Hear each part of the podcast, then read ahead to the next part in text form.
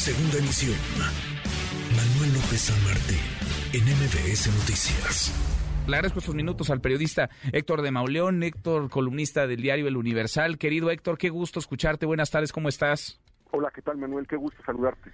Gracias por platicar con nosotros. Te hemos leído en Twitter, por supuesto, eh, tu columna también. ¿Qué, ¿Qué, te dice este caso que, pues eh, ya con los elementos, con las piezas que se van poniendo sobre la mesa, se enreda cada vez más? ¿Cómo lo ves? Sí, efectivamente, eh, es eh, como, digamos, un botón de muestra de, de, el caos en términos de seguridad que se vive en la frontera, que se vive en México en general, es un botón de muestra del control del, del poder que tienen las, eh, los grupos criminales, los cárteles, sobre la vida de la gente.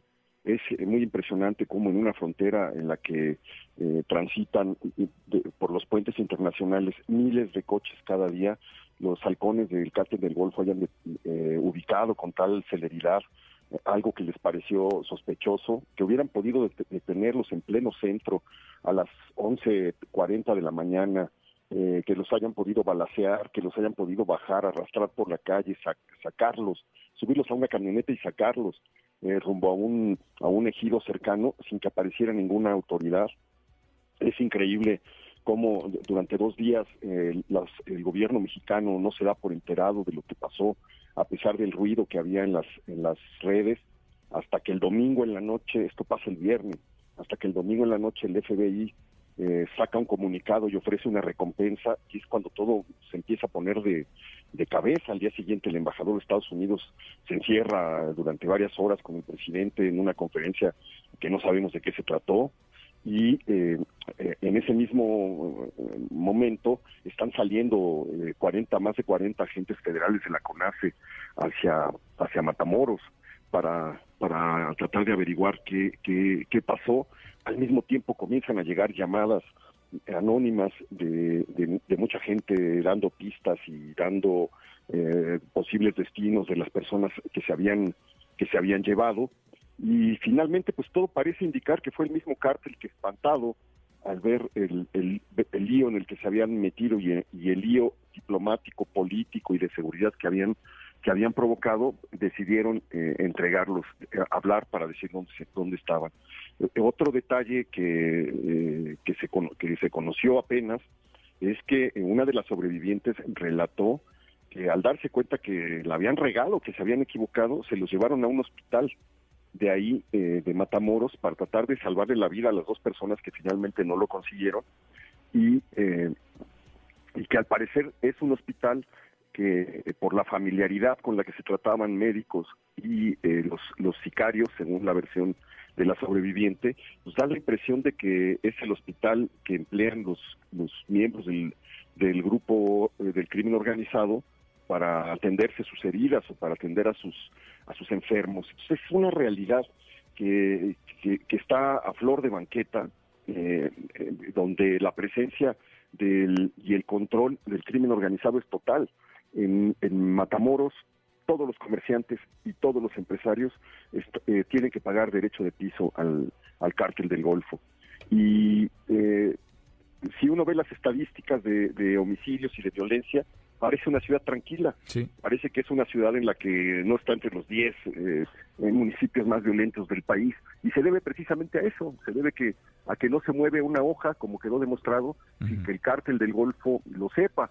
Ya, pues el colmo es que para, para parar el problema, el propio cártel del Golfo decide hacer justicia y entregar a los responsables sí, sí, sí. Eh, envueltos para regalo para las autoridades. Pues desde luego que, que los tenían que soltar, porque eh, es, es el Ministerio Público el que tiene que hacer esas indagaciones y el que tiene que hacer esas pesquisas. Sí. Este, todavía, es, todavía, Héctor, quién sabe por cuánto tiempo más, to todavía, ¿no? Es que de verdad que te escucho y, y resulta inaudito, increíble, aunque sea normalizado, no deja de ser preocupante, deja de ser muy alarmante el que un cártel de la droga haga lo que quiere, además de cobrar impuestos con el cobro de derecho de piso, imparta justicia, entre comillas, desde luego, detenga a los responsables, eh, presente, digamos, una especie de narración de los hechos y los presente ante quienes podrían llevarlos eh, detenidos y que quienes son autoridad, al no tener mayor elemento, pues mejor los, los sueltan, mejor los, los liberan, porque tampoco es que tengan